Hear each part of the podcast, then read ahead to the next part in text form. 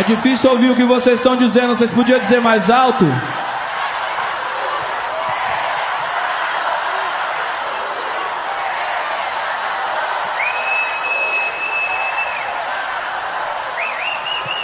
Obrigado, vocês são foda. É isso. Dia 2 de outubro, por favor, faça isso na urna. Aí, começando mais uma live do Conde. Saudações democráticas a todos vocês. Ao vivo pela TVT de São Paulo, pela TV 247. Venham, venham, venham. Seja bem-vindo, seja bem-vindo. Hoje a Micheque tá na foto.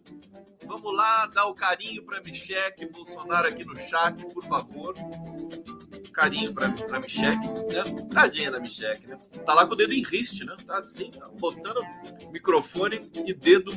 Microfone e dedo em riste. Gente, tem muita coisa. Quando eu, tem, tem, ah, sabe, eu, depois de segunda-feira, eu tô com tanta saudade de vocês. Vocês sabem que vocês são minha. Né? minha, minha vida, né? Vocês aqui da live do Conde, né? É isso. Eu fico com tanta saudade que dá vontade de entrar antes. Eu vou começar a entrar antes. Alguém tem alguma objeção que eu entre antes? Tipo 10 para as 11, uma coisa assim e tal. A gente faz um esquenta do esquenta do esquenta.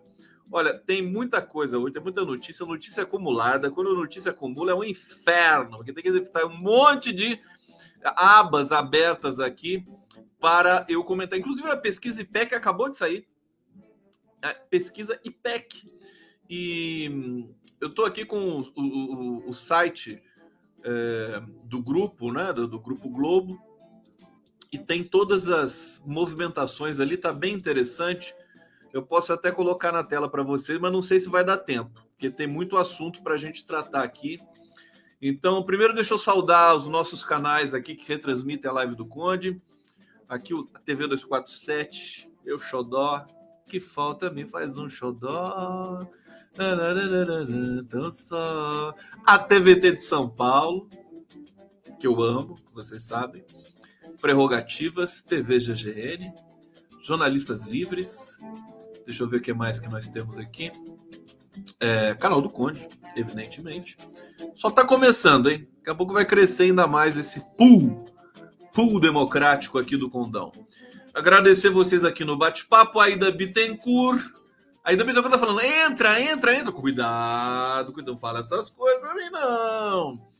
Olha aqui. Conde, Denise falando: Conde, eu te adoro. Obrigado. Aliás, é, aqui, ó. O amor tá solto. O amor. Ô, Lula, morra de inveja, Lula. Olha só, tá vendo? Você não veio fazer live comigo, fica só com esses janones aí pra lá e pra cá. Vai fazer live comigo. Ah, Fica aí vendo o Pantanal. Tá vendo o que você está perdendo aqui, ó? É, amanhã a gasolina é de graça. Resumo da pesquisa IPEC, né? O, o, Bolsonaro caiu, viu? Caiu um cadinho, assim, ó. Foi, foi bonitinho. Eu, eu gostei. Eu gostei. Fiquei mais aliviado, aquela coisa. Já vou falar. No... Ó, para vocês não ficarem com, com síndrome de é, perplexidade, ansiedade, pesquisa IPEC, o resultado fechado é o seguinte: Lula 44, Bolsonaro 31. 31, que é 13 ao contrário, né? E a diferença do Lula para o Bolsonaro está em 13 pontos, né? E as últimas três pesquisas IPEC, né? O, o Lula tinha 44, depois 44 e agora 44. Né? O Bolsonaro tinha 32, depois 32 e agora 31, né?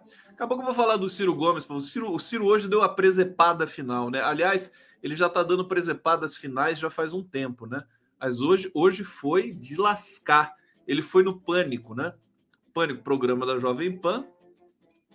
Foi lá, meteu o pau no Lula, insultou o filho do Lula, acho que devia processar. Alô, Marco Aurélio Carvalho? Processar esse, esse verme aí chamado Ciro Gomes é, insultou, é, é, difamou o filho do Lula e defendeu o filho do Bolsonaro. É brincadeira o que o Ciro Gomes fez hoje? Gente, é inacreditável. Vou ler para vocês a matéria. Aguenta, aguenta. Isso aqui é só o esquenta. Só esquenta. Aqui a Maria Angélica Codiberta você dá excelente se você entrar antes. Olha, cuidado, cuidado. Se entrar antes, não sai antes, né? Pelo menos sai. Se entrar antes, fica até o fim, não é verdade? Para não caracterizar nenhum tipo de problema, né? assim, nessa, nessa onda toda que nós temos aqui. Ah, o pessoal, o Harley adorou a pesquisa, pesquisa ótima. Pesquisa é champanhe, pesquisa champanhe do ITEC. É, deixa eu ver o que mais vocês estão falando aqui. Obrigado, Maria. Maria Noemi, Maria Noemi. Vou falar uma coisa pra você, Maria Noemi. Eu preciso falar com você, viu?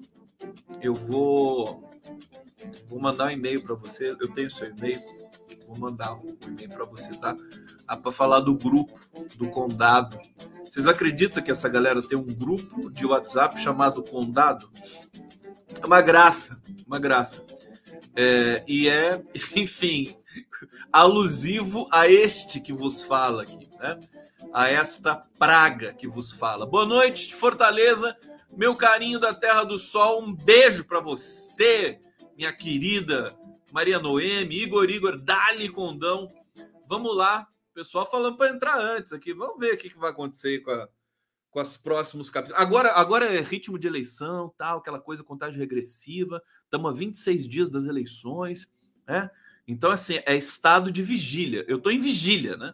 Aliás, eu estou em vigília desde 2016. Né?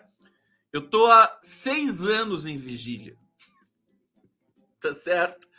Eu, eu tô querendo sair da vigília, né? Para eu voltar a ter vida social e tudo mais. Daqui a pouco eu saio. Tudo pela democracia. Tudo pela democracia. Deixa eu começar aqui. É, eu quero mandar um, um, beijo, um abraço. Tá tudo bem com vocês? Vocês estão felizes aí com o começo da live? Tá bom? Vamos lá compartilhando a live. Né? Segundou, galera. Segundou. Já começa com tudo. Eu recebi uma mensagem da Ana Estela Haddad, é, que é uma fofa. Eu não posso chamar, se eu chamar de Estela de fofa, o Haddad vai bater em mim, né? Mas enfim, é carinho, né, Haddad? Você sabe disso. E, e ela teve em São José dos Campos e me mandou esse vídeo aqui que eu vou mostrar para vocês agora. Olha, olha que coisa linda isso aqui. Oi, Conte, tudo bem? Eu tô aqui com a Valquíria, em São José dos Campos, e ela disse que assistiu a nossa entrevista e ela é sua fã. Eu assisto você toda noite, eu não durmo sem assistir o Conde, sempre vendo o que ele tem para falar a respeito da, do cenário político, eu adoro. Então tá aqui, recebe o um abraço da Valquíria e da Nestela. Valeu, Conde. Abraço, um beijo, queridas. Um beijo para Anistela Haddad, para Valquíria. Um super beijo. Obrigado, Valquíria. Você está assistindo aí hoje a live do Conde? Falou que não perde uma, não vai para cama sem o condão. Tamo junto, Valquíria querida. Obrigado, viu, pelo carinho. Adorei, adorei o vídeo. É, ia passar semana passada, mas acabei, acabei na, naquele, né, naquele rebuliço de fazer a live. É, tô, tô, colocando hoje aqui porque eu amei esse vídeo de vocês aqui. Bom, gente, deixa eu começar. Vamos começar. Olha, tem, tem de falar. O Faquin, o Faquin é, é, vetou é, trechos do decreto sobre as armas do Bolsonaro que é uma notícia que hoje está dando pano para manga. Quero falar do Luiz Roberto Barroso, que vetou o piso salarial para os profissionais de enfermagem. É, vou falar, vou começar com o Ciro Gomes já já, falar da pesquisa IPEC. E, e também tem uma coisa muito bonita, importante, que eu quero fazer o chamamento aqui com vocês, que é a estreia da minissérie Independências, é, na TV Cultura de São Paulo, a minissérie Independências, dirigida pelo meu querido amigo Luiz Fernando Carvalho, Luiz Fernando Carvalho, é, vai estrear no dia 7 de setembro, às 22 horas. Vamos ver um clipezinho da estreia do Independências e eu já vou falar para vocês na sequência também. Deixa eu colocar só esse clipe aqui para a gente começar os nossos trabalhos aqui. Vamos lá, olha. Compreende? reconstruir esta nação impossível com escravidão. Os escravos estão os pés e as mãos do Brasil. Em setembro. rei representa a nação. O povo é a nação. Independências. A nova dramaturgia na cultura. Eu me reservo ao direito de permanecer em silêncio. Golpe! Isso é um golpe! Aqui tem cultura. Não sei se no clipe dá para vocês perceberem, nesse teaser aqui, mas é, é, uma, é uma série que vai fazer um diálogo com a nossa situação política do presente. Então, é algo revolucionário nessa linguagem, segundo críticos portugueses, godardiana, do Luiz Fernando Carvalho. Luiz Fernando Carvalho, enfim, eu não tenho síndrome de vira-lata e posso dizer que talvez seja até melhor do que Jean-Luc Godard, com todo respeito, porque aquela não sei se vocês assistiram Lavoura Arcaica, mas aquela linguagem do Luiz Fernando, é, que é uma mistura, tem, tem algo de pop, né? tem algo de Andy Warhol ali na linguagem dele, na luz que ele, que ele traz, né? Na, na, no tratamento do texto, na questão da, da, da, projeção da fala, né? Ele tem um cuidado. Essa série da cultura, que é, aliás, eu vou entrevistar na uh, quinta-feira, deixa eu ver se eu coloco aqui na tela para vocês é, vou entrevistar uma das consultoras dessa, dessa série, porque é uma série que foi feita com muita pesquisa, né? É, trechos da série são falados em tucano, é, e é uma pronúncia da língua indígena, é uma captação sonora da língua indígena jamais, jamais feita no cinema, na televisão. Eu tenho um trecho aqui, depois vou mostrar para vocês. Olha só, essa live eu vou fazer com a Inaê Lopes dos Santos, que é uma historiadora, professora da Federal Fluminense, formada pela USP, celebrando aqui a estreia da série Independências. É daquelas séries que vai ser, vão, vai ser um divisor de águas, né?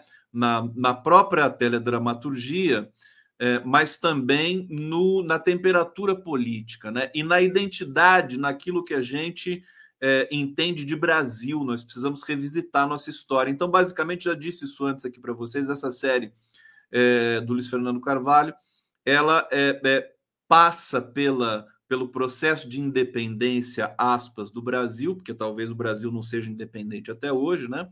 Passa por esse processo pela visão do negro e pela visão do indígena. Então é completamente outra coisa. Eu vou deixar a live avançar mais um pouco, porque eu tenho um trecho da série exclusivo aqui comigo, vou, vou mostrar para vocês, e é de arrepiar.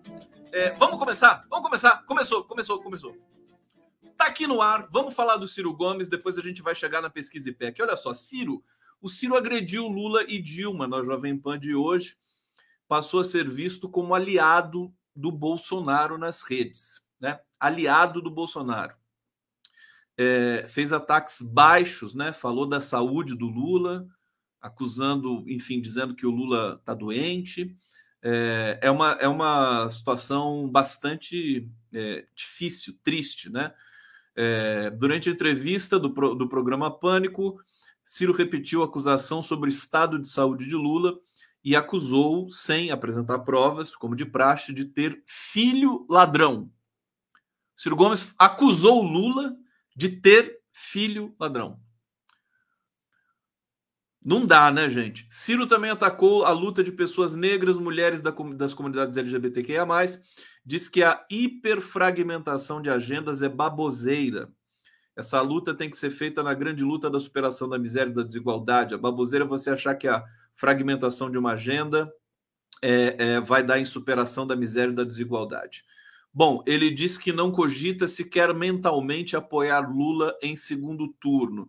E nas redes sociais ele foi é, demolido, né? Demolido, é, a não ser pelos fanáticos ciristas que o seguem, né? Com destaque ao, ao Canalhão, né? O Gustavo Canalhão é, que tem um perfil no, no Twitter, que eu até recomendo para vocês. Eu vou lá todo dia para ver, é, porque ele, ele, o Gustavo, na verdade é o Gustavo Castanhão, né? Ele sintetiza uh, o, todo o ódio ao Lula acumulado nesse país. Foi tudo para ele, né? Você vê que o antipetismo caiu, né? Caiu de lá para cá. O Lula lidera as eleições, está mais líder do que nunca.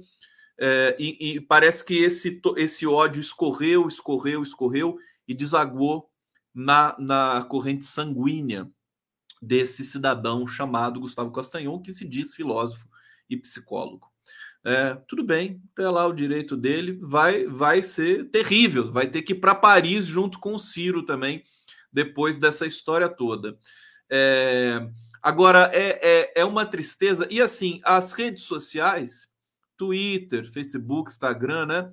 Elas estão dando de barato que o Ciro está apoiando o Bolsonaro praticamente, né? O Ciro odeia tanto Lula, odeia tanto, tem tanto horror, né, ao Lula, que ele é capaz de apoiar o Bolsonaro.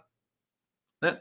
Não, não é uma, não é uma, enfim, uma fantasia. Até porque eu, eu, eu, eu monitoro, não sigo, né, as redes do Ciro e dos seus seguidores fanáticos, e eles falam, passam mais tempo falando do Lula do que do Bolsonaro. Eles mal atacam o Bolsonaro. Quando eles atacam o Bolsonaro, pare, é, soa falso, né? Soa falso. Parece que é assim para disfarçar um pouco.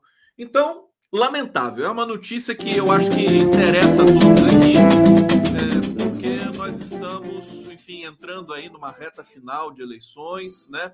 Tudo isso vai reverberar nas campanhas, na TV, nas peças, né? É, que estão por vir aí. Tem algumas mudanças nas campanhas que eu quero até comentar com vocês na sequência também. E, bom, tá dada a notícia do Ciro Gomes aqui. Comentários, Ciro, o que vocês estão falando? O que vocês podem falar sobre o Ciro Gomes para mim. Vamos ver, vamos ver no bate-papo aqui. Cadê? Cadê o carinho pro Ciro Gomes? Eu sempre, eu sempre falo assim, cadê o carinho para Micheque? O carinho pro Ciro Gomes. Deixa eu pegar uma, uma mensagem bem bonita aqui pro Ciro Gomes, que esteja aqui no meu chat, aqui no bate-papo do Condão. É... Deixa eu ver. Ciranha, né? Ciranha a Ivani Vieira tá dizendo aqui, vai ficar por isso mesmo? Com tantas mentiras, tantas calúnias vindo desse. Você sabe o que o Ciro quer? O Ciro quer a mesma coisa que o Bolsonaro, ele quer chamar atenção e ele quer que, que, que o, a, o PT, o Lula, o processem, né? Para se vitimizar e tudo mais. Mas o PT e o Lula não têm interesse nisso. Eles não, não querem perder tempo com o Ciro Gomes. Entendeu? E aí ele fica mais histérico ainda. Fica mais histérico, porque eles não vão para cima, não processam, não fazem, não fazem nada. Nesse caso, eu, eu, eu até concordo com essa atitude do PT e do próprio Lula. Quer dizer, não, não, não vai fazer nada. E se tiver no outro debate, o Lula pode fazer o pessoal dizendo que vai para Paris logo, né? Vai logo para Paris, não fica aqui enchendo o saco. Isso aqui tem um país aqui para que a gente precisa disputar espaço político, não ficar nesse mar de ressentimento, né? Vai logo embora, pega suas trouxas aí e some daqui. Que raio, vai lá com Mangabeira Húngar lá para Harvard, não fica enchendo o saco aqui no Brasil que a gente tem mais o que fazer. É, o, o incrível é que vai, ele vai continuar, né? Vai continuar é, é, extremando né, o discurso. Agora, tem até uma análise interessante, vou fazer um parêntese pequeno aqui. É, alguns analistas consideram que quando você tem uma eleição de dois extremos, aliás, hoje eu conversei com o Vladimir Safatli, que é um grande. É, vocês conhecem o Vladimir Safatli, além de ser filósofo, psicanalista, ele é músico. Eu não sabia que o Vladimir Safatli era músico. Estou até com clipes dele aqui que posso até mostrar para vocês, se vocês pedirem aqui, eu mostro o clipe do Vladimir Safatli. Ele, ele é, enfim, o, o Safatli, ele é candidato a deputado federal pelo PSOL, é, é um quadro absolutamente qualificado, inegável, você pode discordar dele aqui e ali, é, mas é, é, eu nem sei porque que eu lembrei do Safat agora, mas lembrando o seguinte: alguns analistas, uh, sim, ele me falou sobre isso, né? O Safat ele diz o seguinte: que a eleição não está polarizada, que a gente precisa de polarização nessa eleição.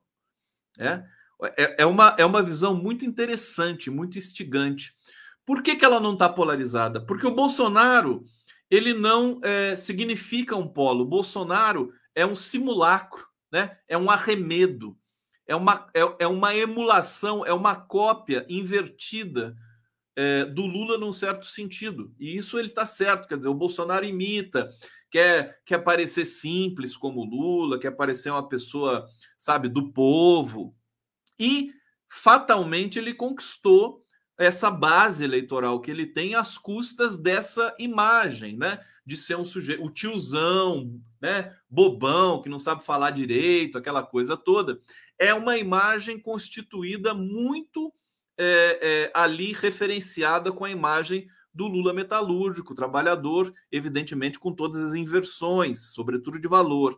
Quem diz isso não sou eu, Vladimir Safat. Mas enfim, eu só quero fazer uma reflexão básica, rápida, antes de começar a resenha aqui, propriamente dita, que é o seguinte: quando, alguns analistas consideram o seguinte: quando a eleição está num nível de extremos, né, é, o centro fica esvaziado.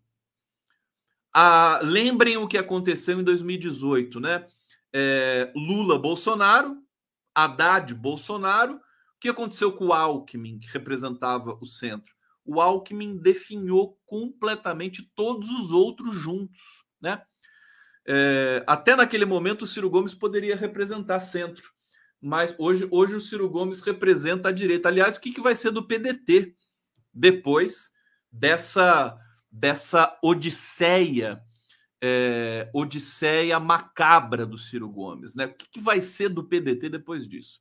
Imagina o Leonel Brizola é, é, acostando o alambrado do cemitério, né? Recostando o alambrado do cemitério. Leonel Brizola com Ciro Gomes, né?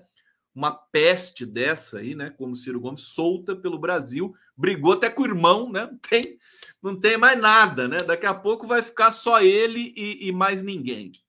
Bom, quando você tem então eleição eh, nesse, nesses extremos que nós estamos vivendo, de fato, embora o Bolsonaro não represente um extremo, porque ele não representa basicamente nada a não ser a manutenção do status quo, por outras vias, com uma forma mais violenta, mais agressiva, mais truculenta, mas é o status quo, é o mercado financeiro, né? é, é, é o dinheiro para os bancos, é, é, é, o não aumento a, a, a, aos profissionais da enfermagem, né? é o arroxo, é o arroxo salarial, é a inflação, né? E a, as únicas coisas que ele acena, digamos assim, com uma cara de melhora de ação em prol da população brasileira é eleitoral, eleitoreiro.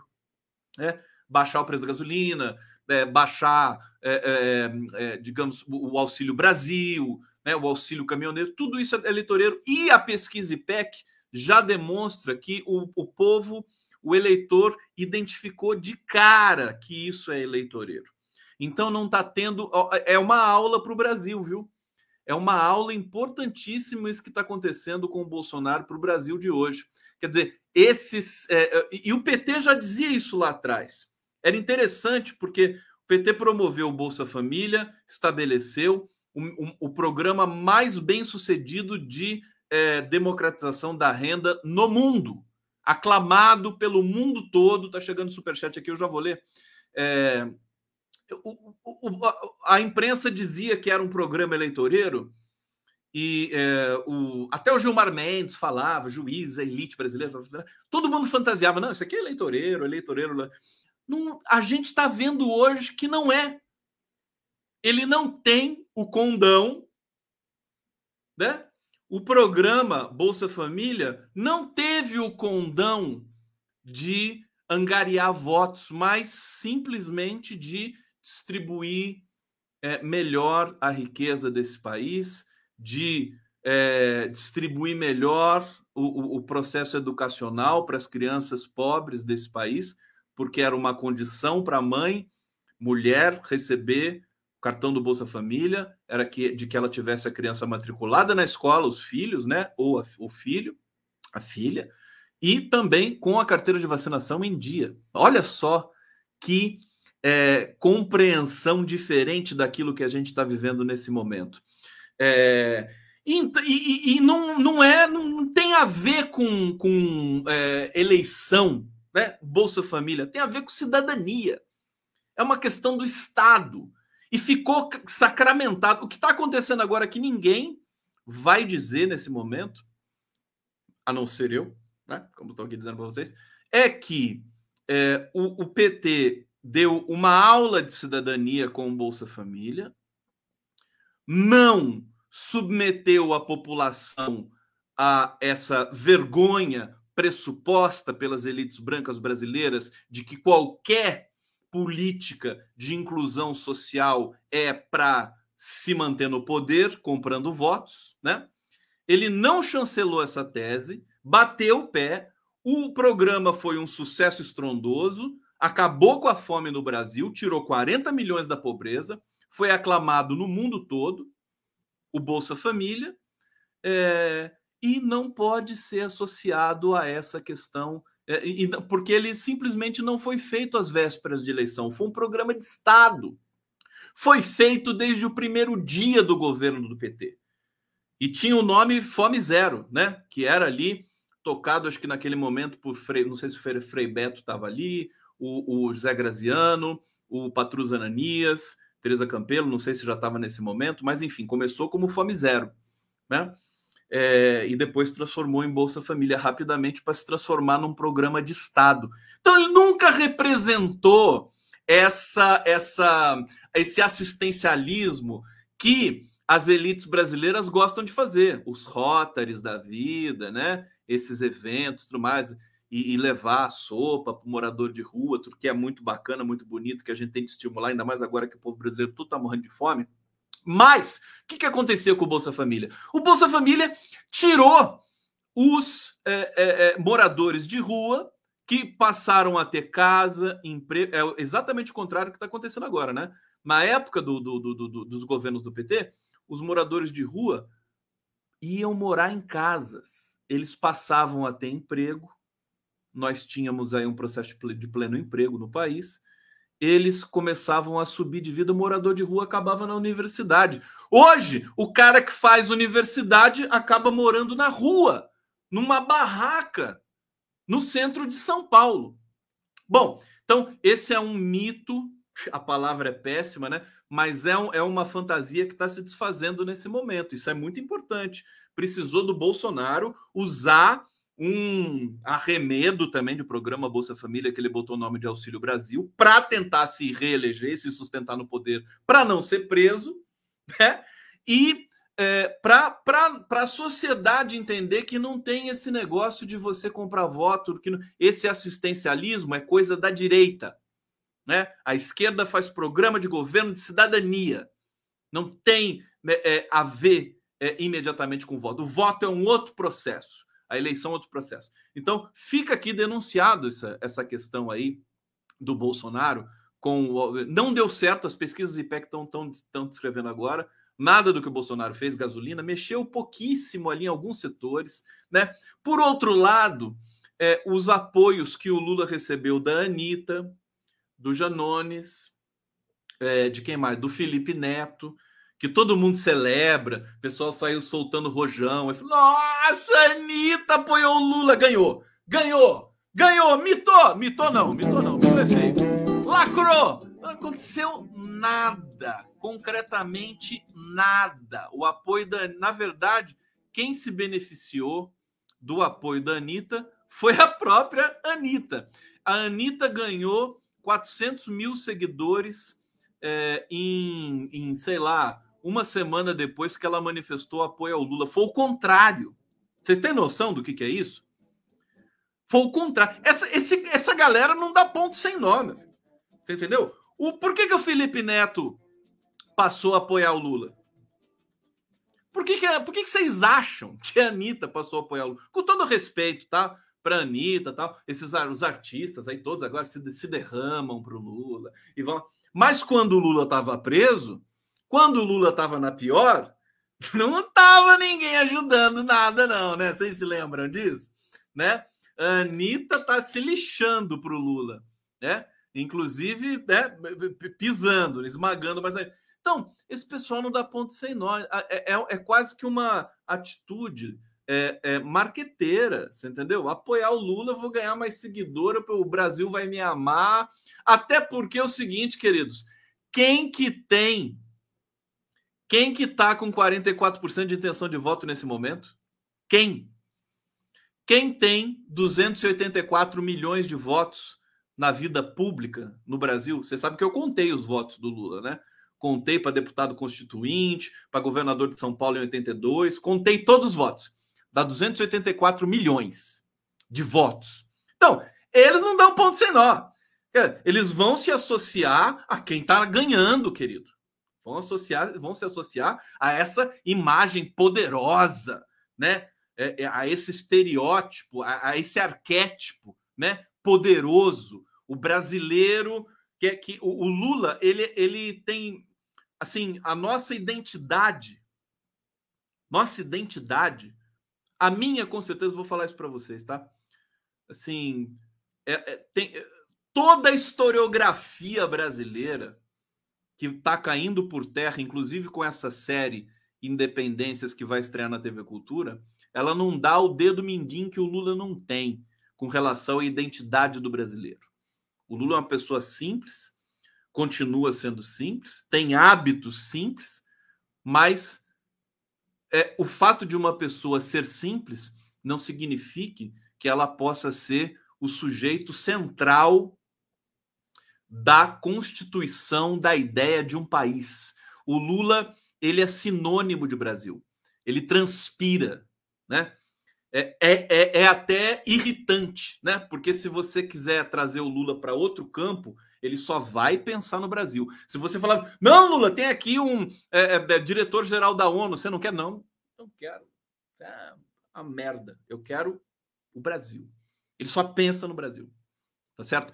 Então, é, é, é, a identidade, né? Quem que não vai querer se associar a, a um arquétipo, a um, a um, símbolo desses, né? Do ponto de vista do marketing, do marketing digital, tudo mais. Tá tudo invertido. A gente acaba falando assim, ah, o PT não tá mexendo com internet, e não mexe mesmo, né? Não tá sabendo lidar com internet, aquela coisa, rede social, né? Tá tomando um banho do bolsonarismo, continua tomando um banho do bolsonarismo, mas tem Lula o Lula sozinho, sem internet. Você entendeu? Sem Twitter, sem Facebook, sem Instagram, o Lula sozinho ele é, ele combate, ele confronta um, um sistema podre como o bolsonarismo. Desculpa.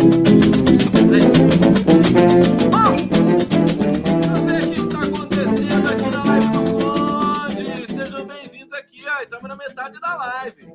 Eu vi um superchat aqui, mas eu fiquei. Gente, vocês têm que entender o seguinte: às vezes eu entro em transe é, e não consigo parar, né? Que é o que aconteceu agora há pouco aqui. Aí eu perco o superchat. Né? Aí vocês me matam, escrevem lá pro Atush, falam assim: ah, o Conde é um horroroso. Eu não leu meu superchat. Manda matar, né? Não, mas calma, gente, calma. Eu tento, tá? Eu tô buscando aqui agora, ó. Tô aqui correndo todo o meu, o meu é, é grupo de comentários aqui e não chegou no superchat.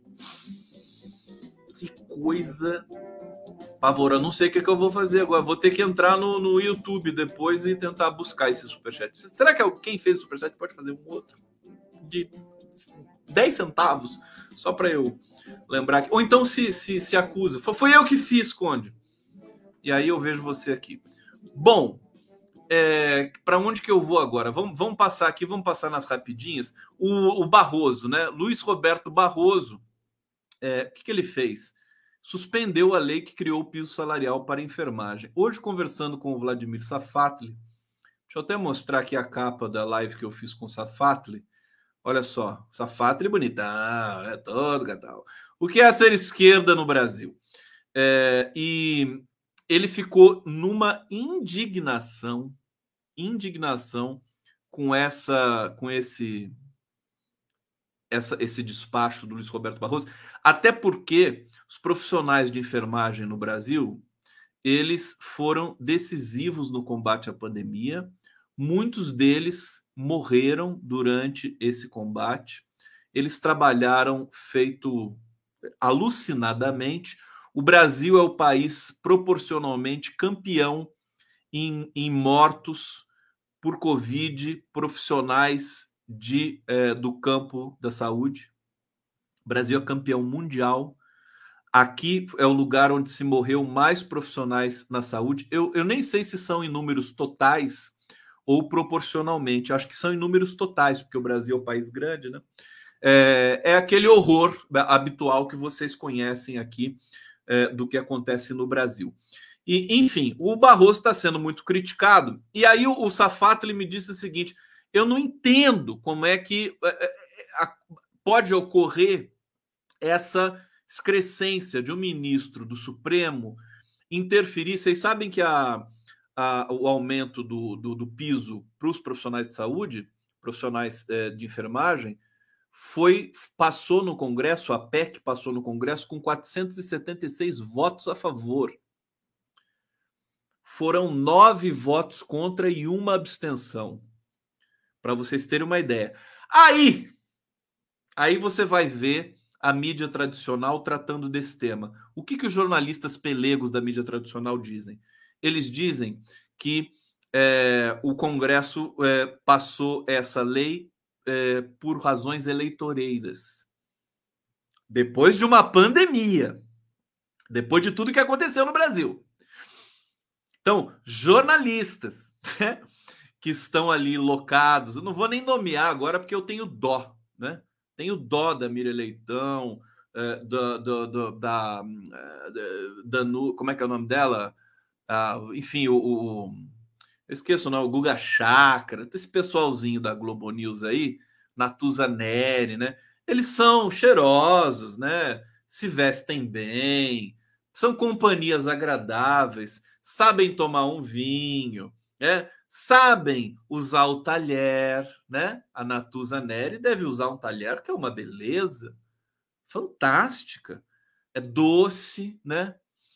É, mas quando chega nesse ponto, né, em, que é a questão de classe, em que o trabalhador precisa de dignidade para sobreviver, eles criticam o preço da gasolina, né, é, do, do, dos alimentos e tudo mais, e quer que o profissional de saúde receba R$ 2.500 por mês.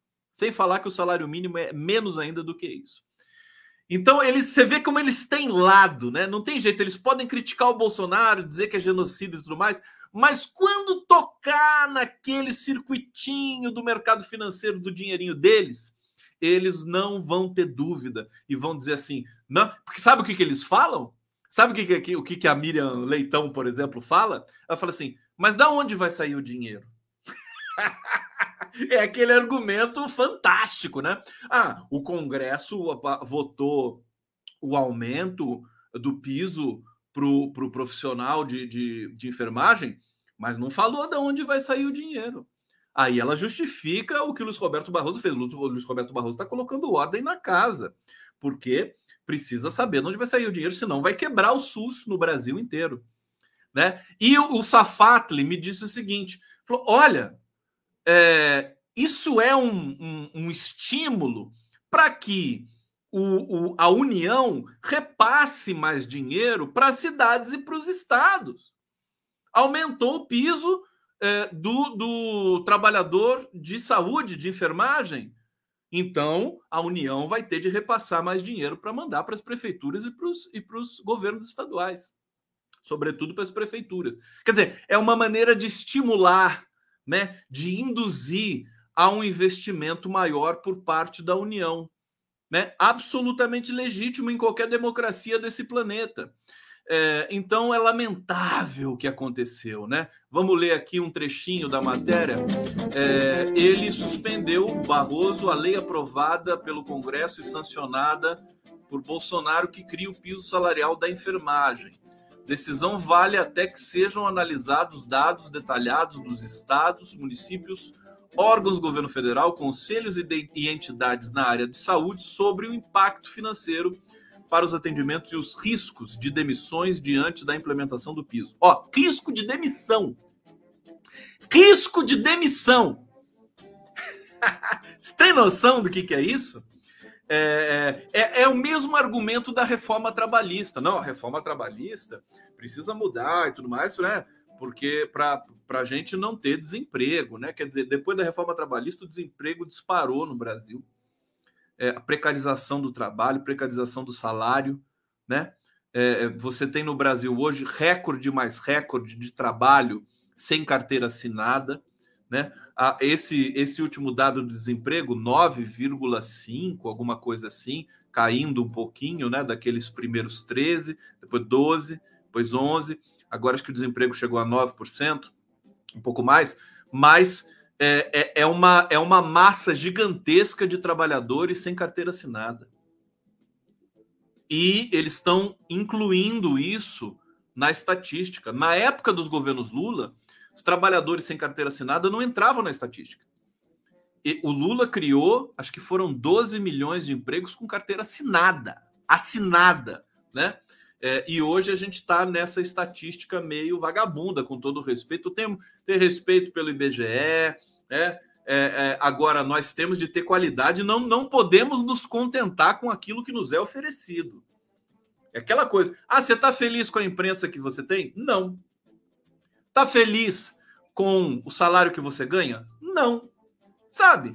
Quem esse negócio de, de você estar tá satisfeito, né? Quem, quem que está satisfeito com o quê no Brasil hoje? Nem as elites assassinas, genocidas, estão satisfeitas elas nunca ficam saciadas, elas querem sempre esmagar o povo trabalhador, como a gente está vendo agora nessa questão é, no entorno aí do piso salarial dos profissionais de enfermagem.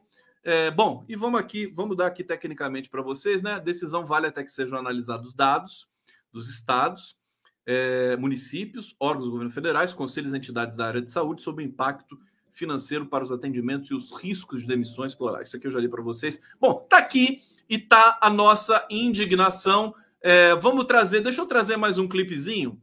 Hoje, em vez da vinheta, eu vou colocar clipes para vocês aqui.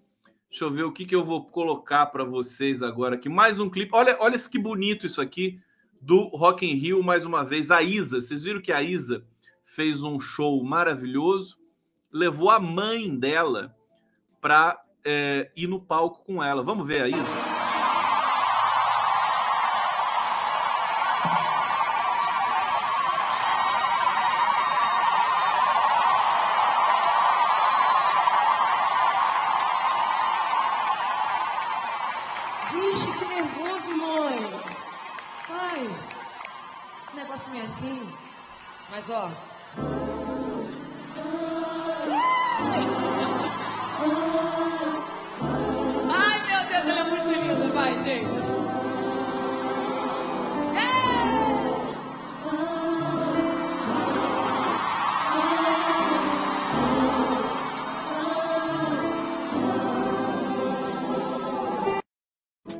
Fofa a Isa, né? Adorei a Isa.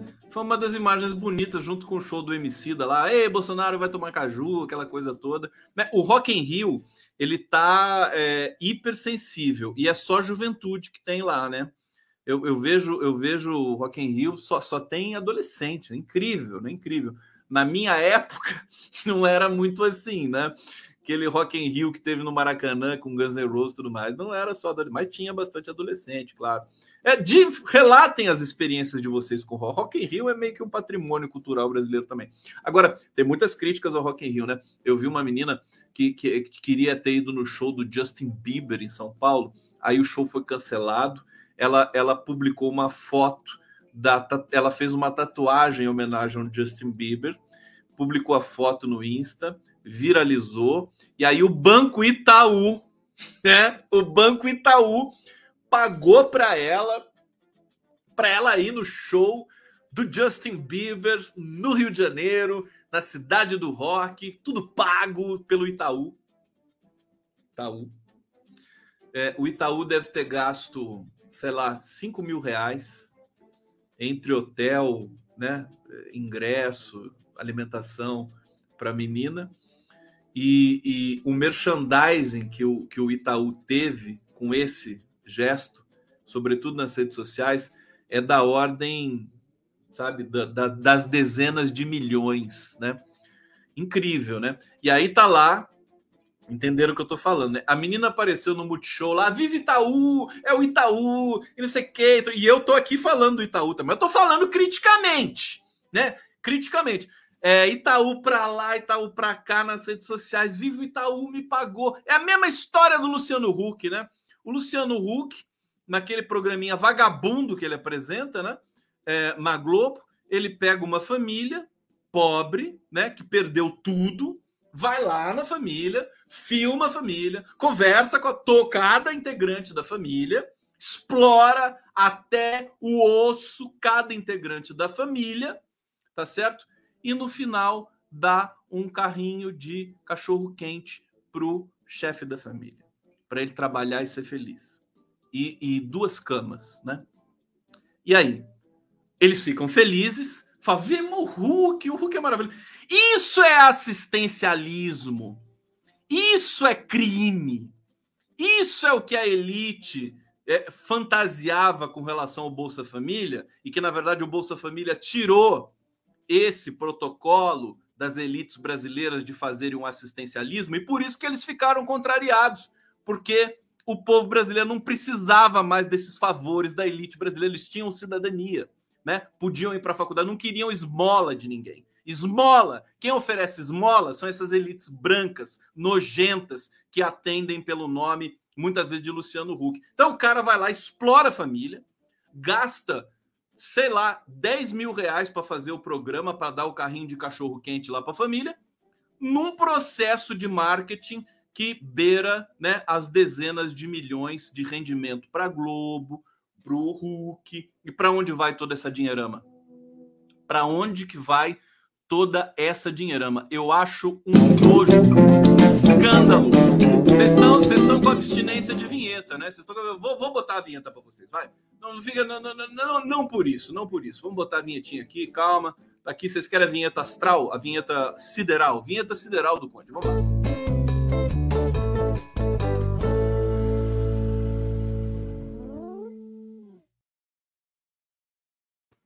Pronto, saciados. E, e, aí eu tô, eu tô vendo também, só para vocês saberem, né? Eu, eu adoro tênis, né? Eu não sei jogar tênis, sabe? Mas eu adoro ver o jogo. Então, hoje, por exemplo, o, o Tiafu, Tiafu, que é um que é um tenista negro estadunidense que é filho de, de, de, de um casal é, de, de é, emigrantes de Serra Leoa, Serra, fugiram de Serra Leoa da guerra, foram para os Estados Unidos. Nasceu esse cara que é o Tiafu, acho que é esse o nome dele, Tifu. Ele ganhou do Rafael Nadal hoje. É, fantástico. Cara, tava impossível. E olha que eu gosto do Nadal. Ele arrebentou o Nadal, ganhou, vai para as quartas de finais. Bom, eu estou dizendo o seguinte: eu estou assistindo. E o tênis é um esporte muito elitista. Aí na propaganda do tênis, na propaganda do tênis, aparece aquela, a, aquela figura né, que, que, que foi do Manhattan Connection, que faliu, né? O falido Manhattan Connection. Mas como é que é o nome dele? Esqueci o nome da figurinha. Falando do, do, do condomínio novo, né? Vendas abertas, né? Campo de golfe, projeto não sei de quem e tal para você, aquela coisa, aquele, aquele, aquela fortaleza, assim, tudo murado, né, para você ficar, para se isolar realmente da sociedade violenta que você patrocina, né? Tá lá, o cara, cada jogo de tênis, tá, o cara aparece lá, não, vem aqui para o, como é que é o nome do negócio? Sei lá como é que é o nome daquela merda. Horrível! Horrível! Vamos lá, eu vou, vou fazer uma sequência aqui porque eu quero mostrar mais um trecho do Independente, trecho inédito. Vocês têm noção disso? Eu tenho, eu tenho um trecho inédito da série Independências aqui da TV Cultura para vocês. Olha, 7 de setembro, 7 de setembro, às 10 da noite, antes da live do Conde, você vai lá, põe na TV Cultura e assista. Vocês vão é, se encantar. Olha só, TSE mandou excluir reportagens que, que enfim, mentem, né? Sobre, não é repor, postagem, né? Postagem, né? Que ligam Lula, Suzana, Suzane Richthofen. Olha só, eu tô com a foto aqui. Primeiro aquela coisa, o Lula se encontrou com a isso aqui, ó. O Lula se encontrou com a com essa influenciadora aqui, Laura Sabino, né? A Laura Sabino está aqui na sua esquerda. E eles fizeram uma montagem com a Susana Richthofen. É, e aí espalharam por aí. Né? Hoje a Carmen Lúcia mandou retirar tudo. Mas o mal está feito. Eu acho que um processo desse tem que chegar no responsável, prender, entendeu? E penalizar e caçar a candidatura de quem está querendo se beneficiar disso. Ah, é muito. A, a, a, justiça eleitoral brasileira engatinha demais, ou então o pessoal é covarde demais. É que é o mais provável, né? As pessoas são covardes. O mal tá feito. Aí a, a tiazinha do Zap vai receber essa foto aqui, né? Do Lula com a Suzana Richthofen. Aí ela vai achar que o Lula é um assassino, né? Vai associar na base do preconceito. Olha só, eles fazem a montagem, espalham por aí, né? O que, o que, que a pessoa que está lá no interior do, do, sabe, do Piauí, não, do Piauí não, Nordeste o pessoal tem cérebro. Eu esqueço sempre que no Nordeste é, as pessoas têm inteligência, né? Diferente aqui de alguns lugares aqui do Brasil. Mas, por exemplo, no interior, lá de Santa Catarina, né? Lá os cafundós, lá no sei a pessoa vê o Lula com a Richthofen, ela acha que vai, é verdade. Agora, poderia até ser verdade. Tá certo. Mas eles abusam desse dispositivo de, de fake news. Ainda tem a deep face, né? Que é você pode botar o rosto do Lula falando alguma coisa e, é, enfim, fantasiar, né? Botar um rosto de uma pessoa dizendo uma coisa que ela não disse, aquela coisa toda. É, então, é campanha suja que vai desencadear. Aliás, deixa eu dizer para vocês: o 7 de setembro está chegando. É, a gente tem uma, uma a campanha do Bolsonaro dividida. Você tem uma ala que trabalha no marketing do, da, da, da, candidatura do Bolsonaro pelo PL à presidência da República, são marqueteiros profissionais e querem que o Bolsonaro seja bolsonarinho paz e amor, que ele não xingue mais nada, né? não xingue mais o STF, não ameace mais nada, não fale em golpe, né? não faça mais nada nesse sentido. E tem a outra ala, que é a do Carluxo, que, que quer que ele faça tudo o que sempre fez. Né? Na verdade, eles estão nessa corda bamba, nesse a campanha do Bolsonaro tem esse, essa ambiguidade, né? É, e o 7 de setembro passa a ser uma passa a ser imprevisível. O que eu acho que vai acontecer, é, eles estão eles estão aliciando, convocando, eles convocam a se alistar, né? É uma coisa terrível, é tudo militarizado, né? o filho do Bolsonaro convidando as pessoas que têm armas, né, para se manifestarem e tudo mais em defesa do Bolsonaro. Quer dizer, é a violência política. Por isso que o Faquin hoje é, ele é, ele mudou o entendimento, né? Na verdade, ele, ele cancelou. Deixa eu ler a notícia do Faquin, que é importante, né?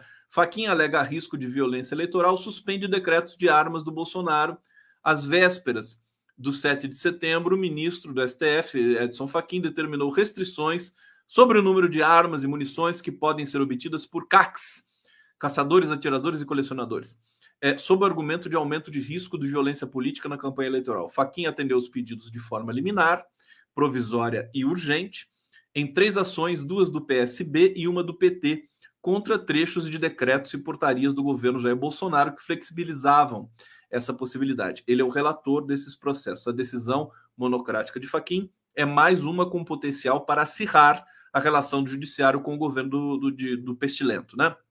Ela ocorre dias após o ministro Alexandre de Moraes ter determinado é, ação contra empresários bolsonaristas que faziam parte do grupo de WhatsApp em que se defendeu o golpe de Estado. A gente também sabe que é, a, a Justiça Eleitoral é, colocou restrições para porte de arma no dia das eleições, o que é absolutamente né, mínimo que se pode fazer. Quem que vai sair armado em dia de eleição para fazer o quê, né?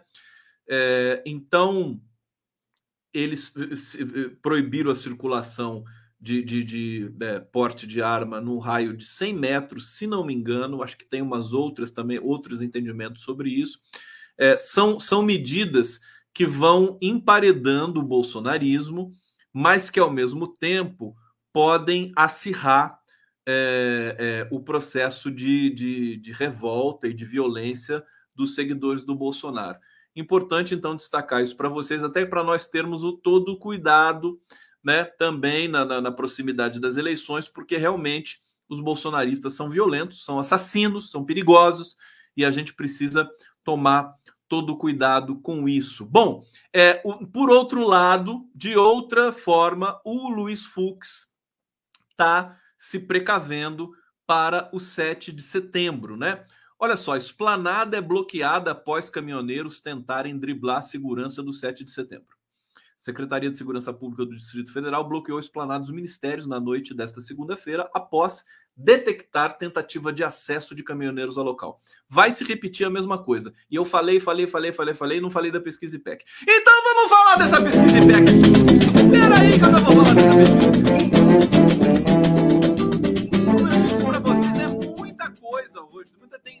Queimadas na Amazônia, tem coisas terríveis aqui. Deixa eu compartilhar a tela com vocês, porque é, essas pesquisas é melhor a gente compartilhar a tela. Então, vocês estão vendo aí? Estão vendo? Fala para mim estão vendo, não grita, não estou escutando. É, aqui. Esse, esse, esse, aplicativo aqui do, do G1 é bonitinho, ó. Você coloca aqui, ó, você põe Datafolha, ele vai botar o Datafolha. Olha que bonitinho. Ele lá, olha, 45 a 32 no Datafolha, fofinho. Mas a IPEC que saiu hoje. Vamos ver a IPEC. Primeiro turno, intenção de voto. Tá aqui o Luleira, 44, que eu falei para vocês, 44 é uma reta. O Lula é uma reta. E aqui o Bolsonaro é uma curva, né? Ele tá 32, 32, 31. Caiu. O Ciro subiu dois pontos, foi para 8. A Simone Tebet foi para 4, né? É, tá aqui, não dá para ver direito, mas vamos abaixar um pouquinho aqui, ó. Benefício do governo federal, alguém do domicílio tem recebe? Aqui 50%. Uh, deixa eu ver aqui, vota no Lula e 27 no Bolsonaro. Então, aqui é o auxílio emergencial, né? É, o Auxílio Brasil. Olha só, no Auxílio Brasil o Lula ganha disparado do Bolsonaro. É, ninguém do, do, domicílio recebe Auxílio Brasil. O Lula ganha também, 41 a 33. Olha que interessante. É, condição do município. Olha que interessante essa aqui, gente. Capital. O Lula caiu na capital em, em agosto e agora subiu em setembro. Ó. Olha o salto que o Lula deu. E o Bolsonaro caiu nas capitais. Olha que interessante. Veja, tem uma mobilidade aí no, no nessas, nessas estatísticas é, da, da pesquisa. Interior, o Lula caiu dois pontos, o Bolsonaro caiu um ponto, está super estabilizado. Periferia. É, o Lula caiu seis pontos, o Bolsonaro subiu seis pontos na periferia. Esse movimento está sendo muito é, típico né, nesse momento agora das eleições. O que, que acontece nesse momento? Deixa eu, deixa eu ficar grandão aqui para vocês. O que, que acontece? É, o Lula está ganhando mais espaço entre os mais velhos, entre os que têm mais renda é, e entre os mais escolarizados ao passo que o Bolsonaro está ganhando espaço entre os menos escolarizados, os mais jovens e, e é, os, um, enfim, quem mora na periferia, que fatalmente são também aqueles de menor renda. É, vamos descer mais um pouquinho aqui. É, é, é um dado muito impressionante. Aqui, escolaridade, ó, o Lula está crescendo, é, ensino fundamental, 52 para 54. Muito bom essa pesquisa IPEC. Aqui, ensino médio, o Lula está estabilizado, Bolsonaro caiu, três pontos. É, ensino superior, Lula caiu, três pontos, o Bolsonaro está estabilizado. Vamos mais uma aqui. Idade, olha que curioso. 16 a 24 anos, que são os adolescentes, né? É, pelo IPEC, o Lula tinha 51, agora foi para 43, continua ganhando de grande vantagem no Bolsonaro, e o Bolsonaro foi de 27 para 29. Olha aqui de 25 a 34, o Lula está com viés de alta, o Bolsonaro com viés de baixa. 35 a 44 anos, Lula estabilizado, Bolsonaro com viés de baixa. 45 a 59, Lula com viés de alta, Bolsonaro com viés de baixa. 60 anos ou mais, olha o Lula disparando aqui, de 43 para 48. A gente sabe que essas, esses dados aqui, gente, eles têm. É, margem de erro maior, né? Pelo, por esses segmentos de idade e tudo mais, a margem de erro pode ser até mais de quatro pontos. Mas, de qualquer maneira, indica uma. É, ilustra essa foto do momento. Como eu disse para vocês aqui, eu detesto né, menosprezar pesquisa, não importa qual pesquisa que seja. É, é, menosprezar pesquisa hoje é, é, é flertar com o negacionismo. Tá bom? Tá bom? Tá bom? Tá bom para vocês? Vocês querem ver um trecho inédito da série Independências? Querem ver? Se vocês não pedirem, eu não vou mostrar. Eu vou embora, tá? Então, obrigado, boa noite. É, agradeço muito a presença de vocês aqui e até amanhã, tá? Querem? Não querem? Ninguém vai se manifestar? Não? Não? Se vocês não falarem, eu não vou mostrar. Ah, tá aqui, quero ver. Ah, bom! Agora sim. Quero ver. Sou chato, né? O cara chato, né? Sou eu. Sou eu e eu. Aqui então, vamos botar aqui. Olha esse clipe. Deixa, primeiro eu vou eu vou deixar assim para vocês. Olha, gente, é, é um acontecimento. O Luiz Fernando pegou cenas do início do século, é, fez essas cenas aqui são históricas, né? É, e aí você tem você tem todo. Eu vou, eu vou pular uns trechinhos aqui, mas é, é tão bonito, gente, tão bonito. Vamos, vamos ver juntos aqui. Vai. Todos os índios mutcudos e todas as outras raças de índios. Oreiro, nhamando, tupã, oreiro, nhamando, tupã, oreiro.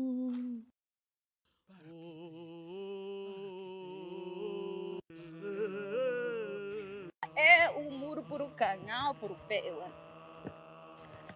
Ah, é uma água pau. Tire cotre tica in. Muito que tu tar com a o pau tá urei o piru tar por o iwan. Targa coco. Iu reverot me por o pé porque. Dena pedimos com a. Parbi caraiu por uma pitita, eu amo. No Puruaihu, kwa eu ana caraiu eu ana. No Puruaihu é caraiu eu ana. Arbi caraiu por uma ptico an. Por um ema por um corral, mas por pé eu correndo. Ni katuk de neng eta neng eng ete hawa no pé eu correndo. Tanera corral aí, katuk wa no pé yen. Eu, momenha me.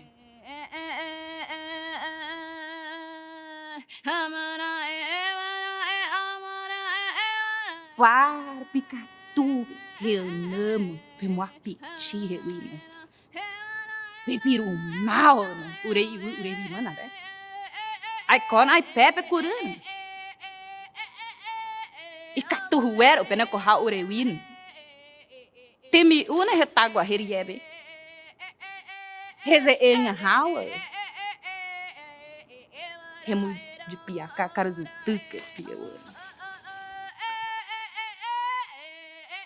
Retacuto, amor, canhaua. Gente, é isso. Olha que coisa linda, que trabalho é, cuidadoso é, do Luiz Fernando Carvalho.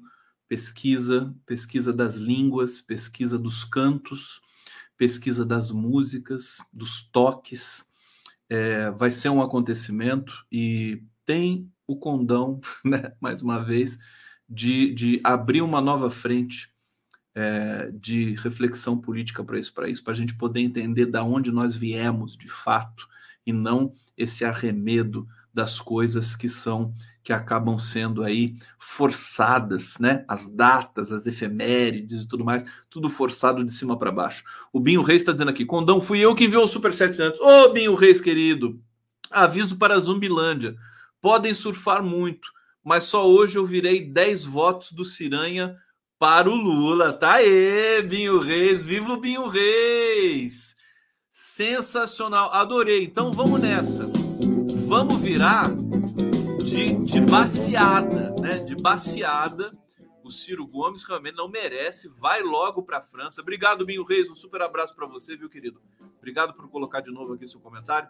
E aí, eu posso até é, terminar hoje com vocês aqui com um clipe do, do Vladimir Safatli. O Vladimir Safatli, eu fiquei encantado com ele. Vou botar um clipe aqui de uma de uma faixa do disco que ele gravou pelo Sesc, sem direito autoral aqui, tá tudo tranquilo, tudo, tudo checado, verificado, é, que é muito interessante, um grande compositor, ousado, né? É, e deixa eu trazer instância e explosão. Fiquem com instância e explosão, ó. Amanhã a gente tá de volta aqui. Valeu, gente!